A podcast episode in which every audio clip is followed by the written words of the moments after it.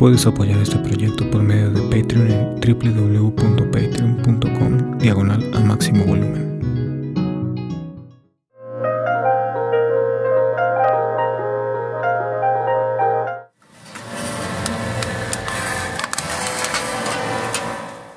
A veces quiero viajar más allá de las estrellas, a algún lugar lejos y rápido, moverme como la luz y atravesar el dolor viajar más rápido que el sonido para modificarlo, para que para que no sea un ruido de sufrimiento y volver en el tiempo al momento previo de provocarlo, tanto por mí como por las demás ánimas y con delicadeza, con la misma delicadeza de una abeja con la flor, tomar las semillas de todo lo que se mueve en la tierra, la galaxia y el universo, y por fin dar libertad de cantar a pecho enflorecido todo el amor que se puede tener toda la hambre de justicia y toda la compasión por saber el daño provocado en todas mis vidas a todas las madres de mis hermanos de otras madres.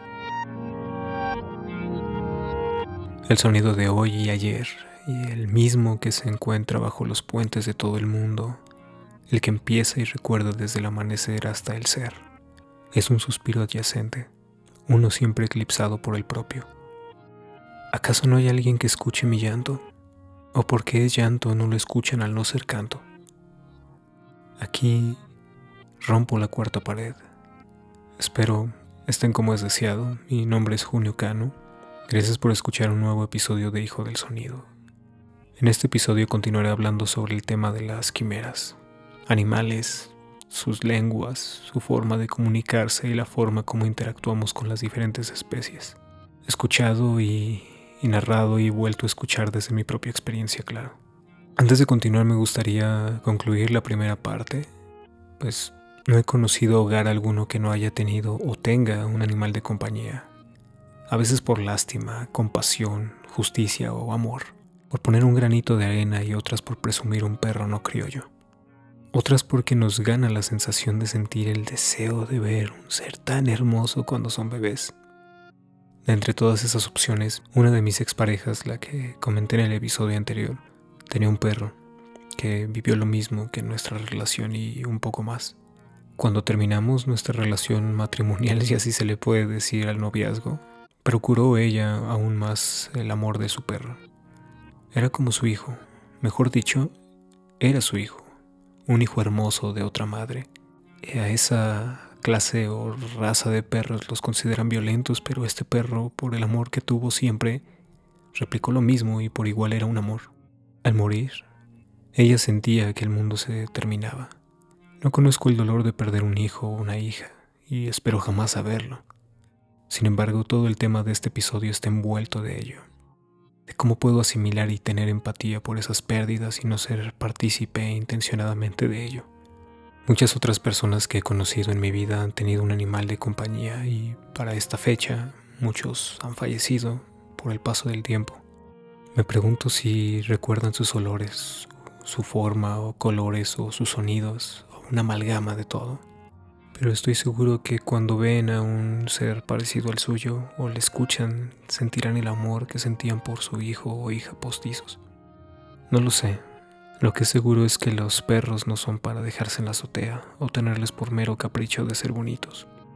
Yo peco al ver un pequeño borrego o perrito, me parecen preciosos y sus maulliditos y me siento Elvira y quiero cuidarles y apapacharles.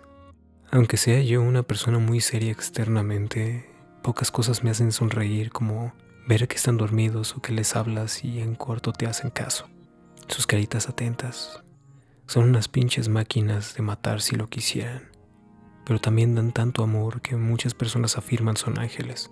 Yo no opino igual, pero respeto su punto de vista porque su intención es apreciarles. Todo esto respecto a animales de compañía, con quienes nos sigue costando entablar una conversación y conocer realmente sus necesidades y deseos.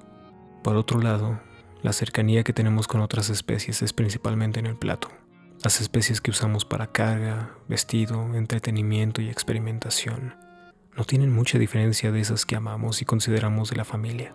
La única diferencia es la designación y costumbre de relacionarnos con ellas. A lo largo de la vida como humanidad hemos moldeado el ambiente, aunque jamás lo controlamos del todo. pero lo que controlamos lo modificamos a tal grado de tener esclavos.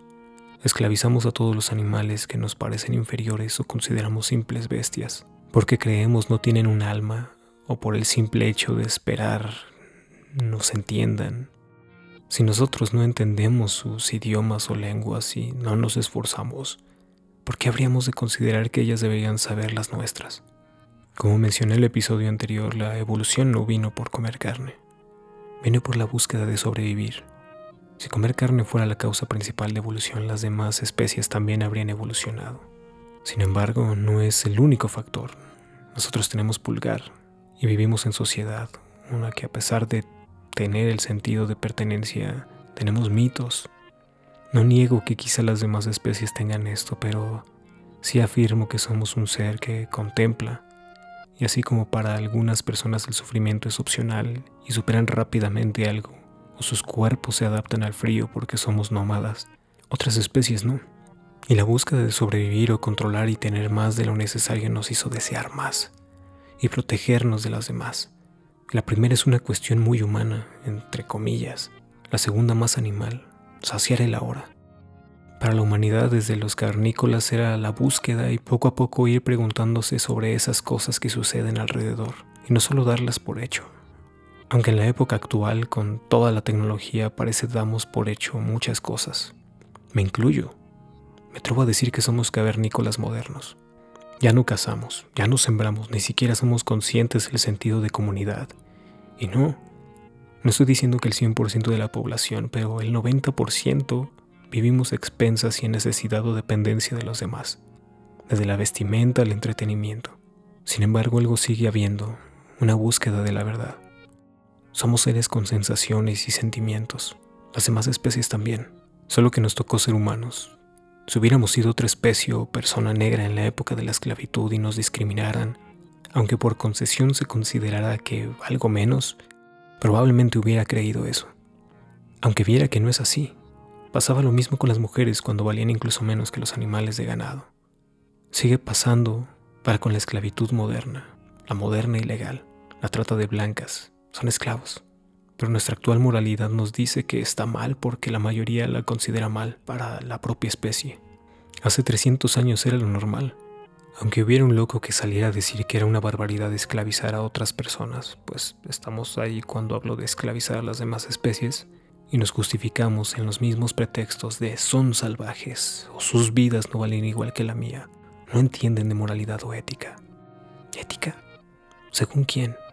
La ética que tiene un musulmán o un japonés o un latinoamericano son diferentes, pero como seres humanos tenemos que tener acuerdos, por los cuales existen los derechos humanos. Y no, no estoy promoviendo ni diciendo que la esclavitud está bien sin importar la época. Estoy diciendo todo lo contrario, pero que nos dejamos guiar por convenciones. Es verdad que lo que sucede en un país y otro, por más aterrador que nos parezca que uno invada a otro y asesinan niños y violen a sus mujeres, pasa todo el tiempo en algún lugar de la Tierra. Y no hacemos ninguna cosa, solo echar mierda en Twitter. Así como probablemente estoy haciendo ahora mismo. Pero una cosa es perpetuar el odio y querer apagarlo con más odio, y otra es mostrar otros caminos. Jamás hemos de menospreciar el poder que todos los revolucionarios de la humanidad han hecho y han influenciado. Y aunque no es el tema, el capitalismo es una especie de esclavitud pactada por ambas partes. Aunque pareciera no hay otra solución o manera de vivir, siempre la hay. Pero nos vemos cegados, condicionados, engañados. Asimismo con el tema del trato a las demás especies. Estas especies que consideramos, repito, de entretenimiento, de vestido, alimento experimentación. Entre los animales que han acompañado a la especie humana han sido las bestias de carga y de alimento. No faltará quien diga, pues si son seres, ¿por qué no se liberan o generan una revolución? Solo basta mirar a la humanidad misma. Tienen un salario de mierda y no hacen algo. Ven a alguien sufrir en la calle y no hacen algo. Sabemos que necesitan cambiar y no hacemos algo. No hay diferencia ni en el mejor ni en el peor de las especies en cualquier escenario. Ayudamos a nuestra manada o seres queridos y nos protegemos de los depredadores, buscando solo aquello que nos causa placer momentáneo, aunque planeemos a futuro como especie. No olvidamos el ahora y lo cambiamos también por un sueño implantado. No estoy diciendo que no lo vale, todos esos sueños y todas las acciones de buscar la felicidad, sino que hay una diferencia más que la que imputamos. Experimentamos miedos, disfrutes, odio o enojo, y también excitación. No solo es un instinto, un impulso incontrolable y que no es nuestra voluntad, es un nudo enredado de todo lo anterior. Entre los animales que hemos explotado y seguimos explotando, imagino todas las historias de borrachos que al escuchar sus sonidos por primera vez se habrían imaginado, como todos esos marineros que pensaban que eran seres demoníacos y por ello empezamos a creer en seres superiores. Una parte de mí me dice que es para justificar las atrocidades a otras especies y a la nuestra, justificar que somos menos que algo o alguien divino.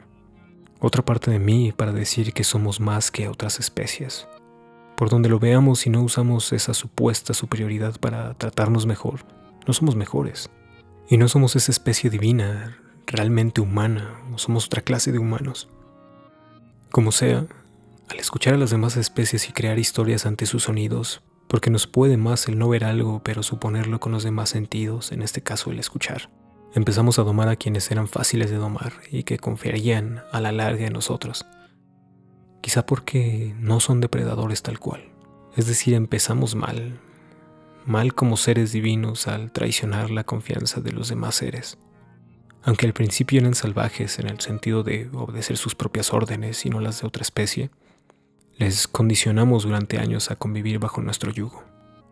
Cerdos, vacas, ovejas, gallinas, conejos y en algunos países perros y gatos criados para alimentar humanos. Según la ONU, son billones de animales que son asesinados cada año. Para mí el número no importa, así como no importa la estupidez de la humanidad ni de las demás especies. Valemos por ser seres y no objetos. Para mí eso es suficiente. En México, si a alguien le dice que está comiendo tacos de perro, se aterra. Si les dices que la leche es de perra y no de vaca, se escandalizan. Como si hubiera una diferencia. Somos humanos y tenemos un ciclo para tomar leche. Y es más extraño cuando lo piensas a profundidad, beber la leche de otra madre, de otro ser. Con lo que menciono de México, para otros países es normal o común se les hagan raras otras costumbres. Solo es eso, una costumbre. Al igual que defender, violar, robar y quitarles a sus bebés a las hembras para volver a violarlas hasta que son viejas o producen menos y matarlas para alentar al neandertal moderno. Sin embargo, tengo fe en la humanidad y que podamos tratar realmente las demás especies como iguales, como seres que sienten y experimentan como nosotros. Quizá soy demasiado tonto por creer esto en un mundo de bestias salvajes. Aunque no matemos directamente a los animales, nos justificamos que alguien más lo haga. Sabemos lo que hacemos y no dejamos de hacerlo, pero estamos con nuestro juicio diciéndole a los demás cómo sería un mundo mejor, así como yo ahora. También tengo mis defectos a mi talón de Aquiles, pero en todo lo que hago procuro no dañar a los demás. Y no por eso me creo superior. Como ya dije, es todo lo contrario. Creo que somos iguales por el hecho de tener sensaciones y emociones, por más pequeño que sean los demás, o por más tontos que parezcan. La industria ganadera es de las más contaminantes, el desperdicio de agua para alimentar un ser que será asesinado, darle alimento por unos meses o un par de años máximo para que, para que se termine en un día lo que se prepara con su cuerpo. Sé que es rica, la carne. Como mencioné, me encantaba a mí comerla. Pero al conocer todo esto lo dejé y no, no es justificable. Como un maestro decía, a veces comemos un cóctel de camarones, por ejemplo, y decimos no estaban tan buenos. La vida de seres que tuvieron miedo y sintieron la asfixia de sacarles de su hábitat para ni siquiera apreciar o valorar sus vidas que alguien les ha quitado. Quería hacer un episodio largo con todos los datos, pero aunque alguien nos pusiera la verdad del universo frente a los ojos, si no lo queremos ver, no lo veremos. Y entiendo que a veces no es que no lo queramos ver, es que no tenemos las condiciones internas o externas para percibirlo. Por lo cual, con el simple hecho de saber que un animal siente y es asesinado por un capricho, nos debería animar a investigar por propia convicción e ir dejando paso a paso todo lo que conlleva su explotación. Para mí los números no son lo importante. Cuando supe de dónde venía la carne me propuse dejarla el primero de enero del 2001. Y así fue. Aunque no tenía los números ni cómo iba a suplir los nutrientes, simplemente no pude seguir con ello. Pero si escuchas esto, investiga. Ve lo que es mejor para tu cuerpo, que no todos somos iguales, así como hay especies animales que no pueden comer otra cosa que no sea carne. Es su naturaleza, pero la nuestra no, somos herbívoros. Si fuéramos omnívoros comeríamos plástico, pero no es así, o piedras, aunque no me extrañaría que hubiera un superhumano por ahí que pudiera comer metal en grandes cantidades, o petróleo, o veneno. Su cuerpo tendría esa condición, pero el de la mayoría no lo tenemos. Alguna vez me dijeron que qué pasaría con los animales de la ganadería si dejáramos de comerlos, que se multiplicarían, pero es ignorar que los animales son inseminados artificialmente, es decir, violados provocar el nacimiento y producción de huevos o crías. ¿no? es como que les den momentos de placer y se pongan a fornicar. A los machos pollos los destierran porque no darán huevos.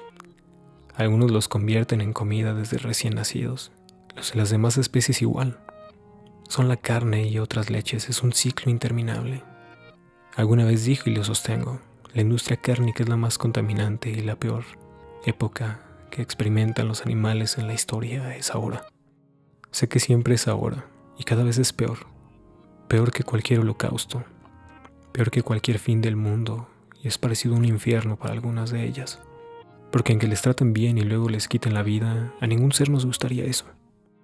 Los animales de mar son las especies más explotadas, aparte de contaminar su hábitat.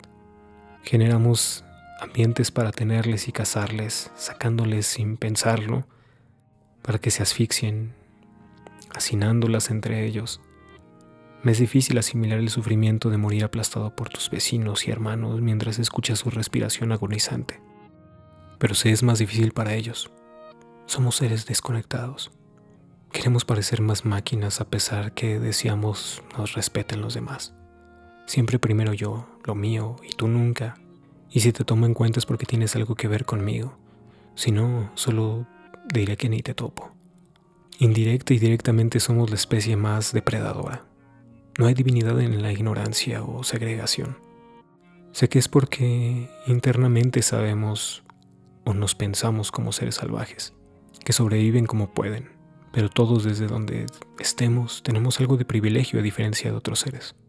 Solo escuchando nuestro propio llanto, pero tampoco hacemos mucho por hablarlo, por hacer sonar nuestro llanto y cuando lo hacemos es ignorado porque hemos ignorado el de las demás. Es cierto y creo que la evolución de la sociedad se debe al dar y recibir, al acuerdo, pero solo como humanos. Ahora estamos en el peor momento de, de la Tierra respecto a su explotación. No sé para cuánto nos queda Tierra, nos, en mayúscula, como si fuera solo nuestra, o mejor dicho, como si fuera nuestra, y no nosotros de ella.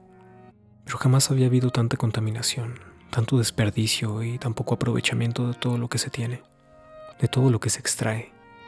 Todo se transforma y nada se crea o destruye. Sin embargo, esas transformaciones también son una especie de destrucción y de creación. Pero si el daño es mayor que el beneficio, no lo vale.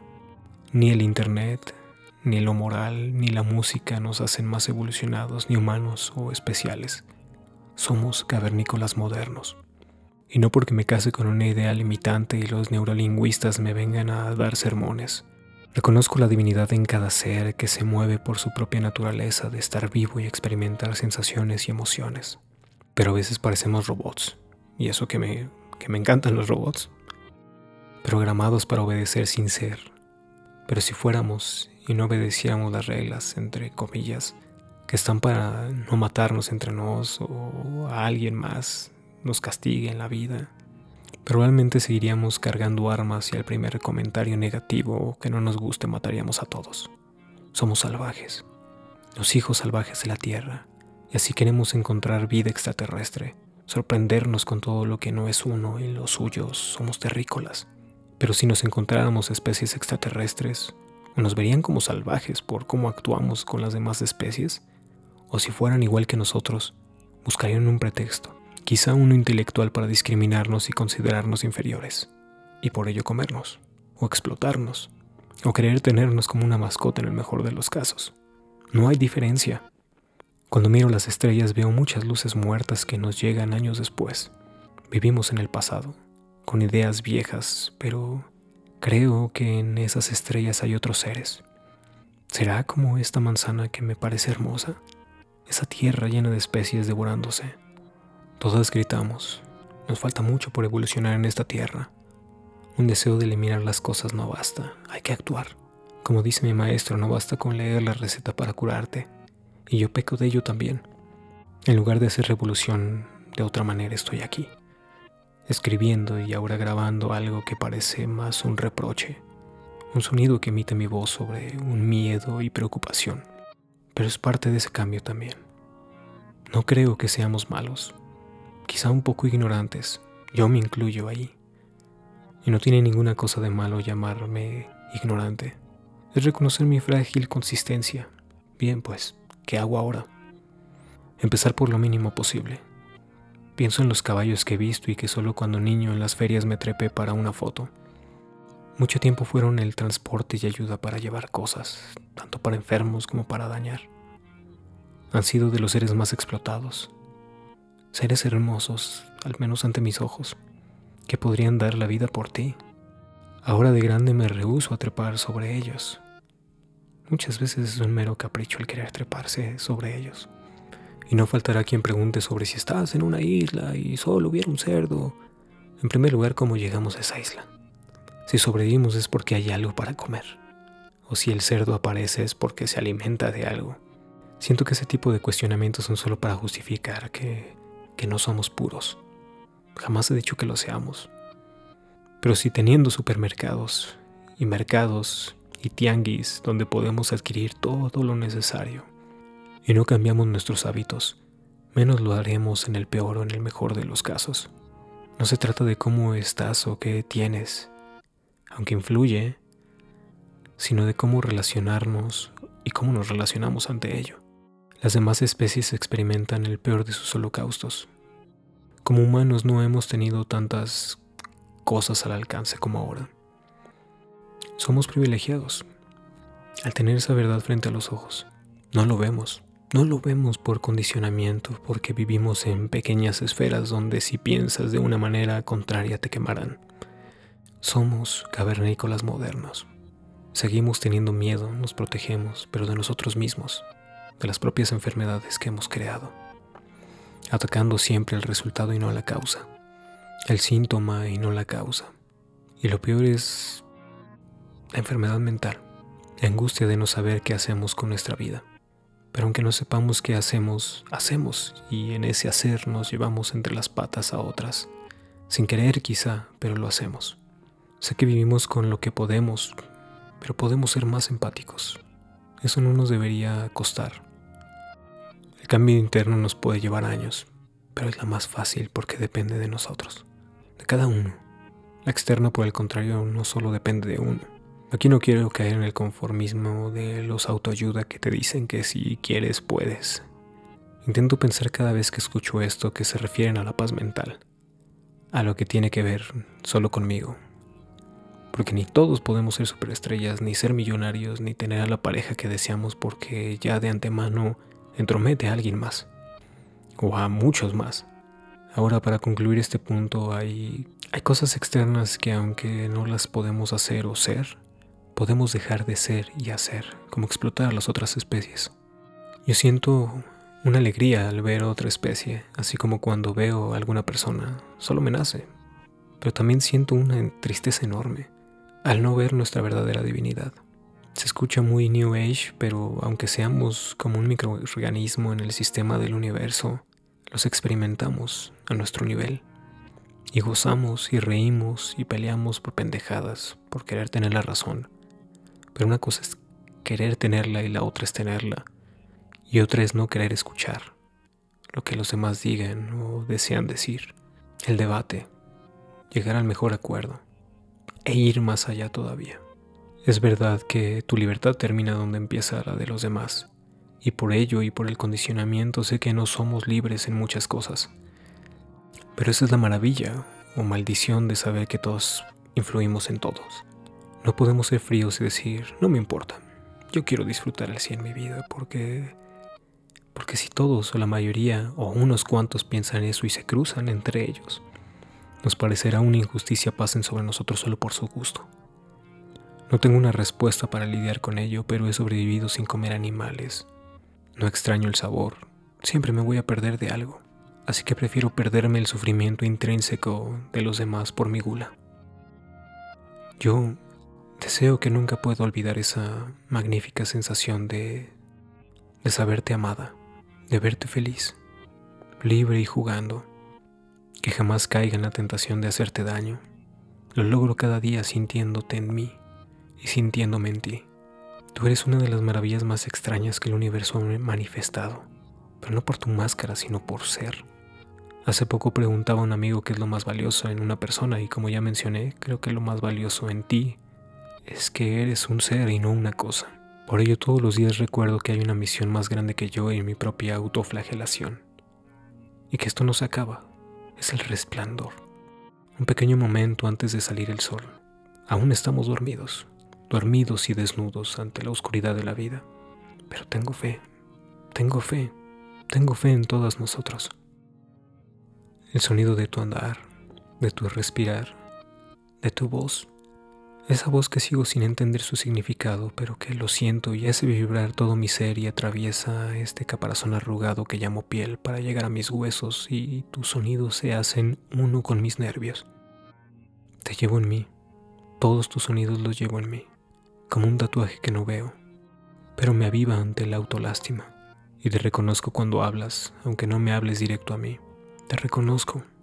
Amaría que los demás te reconocieran y vieran a su madre a su hijo o a su hermana bajo el rostro que hemos ensuciado con conceptos vagos de lo que debe sonar bien y lo que no es el sonido melodioso o glorioso de un creador. Uno que muchos justifican para silenciarte y buscan maneras equivocadas de hacerse contigo, con tu esencia. De manera inconsciente te tragan, te visten para tener tu voz, una que no quieren reconocer como el animal salvaje en un planeta salvaje que en un minuto salvaje devora todo. Un grito ahogado surge en forma de acciones. Un ruido, un ruido siempre presente, que nos lastima como astilla que se filtra en las venas de la sangre que fluye con su pum pum al corazón. Tanta rabia y tanta ignorancia nos ciega con nuestro propio rostro derretido. No nos reconocemos. Hemos adoptado otra forma, pero estamos tan acostumbrados a esa melodía que creemos es nuestra creación. Solo es un loop un sample de todo lo que contiene una orquesta, una sinfonía. Quiero escucharlo todo, pero no quiero quedarme más sordo. Quiero sentir todas las vibraciones que experimentas para realmente unificar los sueños que suenan en cada idioma ajeno a mi patria. Al final, aunque no escucho verdaderamente las voces ajenas y sus hermosos sonidos, hablo desde el silencio, desde el silencio provocado, no desde sus sonidos. Hablo de lo que no se habla, de todo lo que se oye que no se quiere oír, de lo que se sabe y no se quiere apreciar, de lo que se sabe y no se quiere esparcir el conocimiento. Pero hablo más que todo desde el amor, de la compasión y de la justicia. Ningún ser merece ser desposeído de su vida y libertad para satisfacer a otro. Todas y todos queremos disfrutar. Ningún ser desea sufrir, solo queremos divertirnos. Mucho tiempo dije que en nuestros corazones cargamos las semillas de la locura y lo sostengo, pero no solo esas. Somos una embarcación que protege todo lo que creemos es digno de proteger, de preservar. Hay tanta belleza en la tierra y fuera de ella, como belleza en ti y fuera de ti, en los corazones del mundo, en este bello y sucio artefacto que me late en ti, que te late en mí y en las demás. Somos un corazón inagotable que clama en silencio ser escuchado envuelto en capas de capas de más capas de silencio abrasador cubierto por nuestro cuerpo, nuestra piel y los huesos de quienes tienen y caparazón de quienes tienen. Pero es un corazón, como dice la canción deseoso de amar y ser amado. Para mí, las demás especies me parecen algunas bellas, me parecen otras familiares y algunas ajenas, alienígenas. Ahí reside el decir que una especie es horrible, pero siempre pienso que si se siguen reproduciendo entre ellas es porque se ven atractivas. Así como nosotros nos vemos atractivos y deseables, Para muchas especies la nuestra es horrible, pelona, pálida, con una cabezota o una cabecita, con extremidades que salen del tronco, pero nosotros estamos acostumbrados a vernos. Por ello se nos hace raro ver a las supuestas imágenes de alienígenas, saliéndome un poco del tema en Star Wars, Star Trek u otras historias donde conviven algunas especies inteligentes. Tienen la costumbre de verse, así como nosotros de ver a los perros o ellos a nosotros, pero no tenemos tanta cercanía con las demás especies. Nos hace falta barrio y sentirnos agradecidos por escuchar, por realmente escuchar y buscar soluciones inmediatas, que están en nuestras manos, unas manos no banales, que construyen como esa preciosa humanidad que somos y podemos ser. Creo en ti que escuchas aunque solo me escuche a mí mismo en la repetición. Creo en mí también. Debajo de toda la superficie, de todos los huesos, cuando sean pulverizados por el tiempo, sonaremos de nuevo en el espacio infinito, en las entrañas de este pálido cuaderno, para dibujar y colorear nuevamente. Amor es algo que no se borra fácilmente, la compasión y la empatía tampoco. Esto es estar vivo. Cuando les miro libres y felices y descansando, es una utopía, lo sé. Pero si no, ¿Para qué nos levantamos cada mañana si no tenemos sueños fuera de los párpados? Alguien que escucha tras las orejas, un hijo del silencio, un hijo del sonido, les da las gracias por no callar y las gracias por escuchar.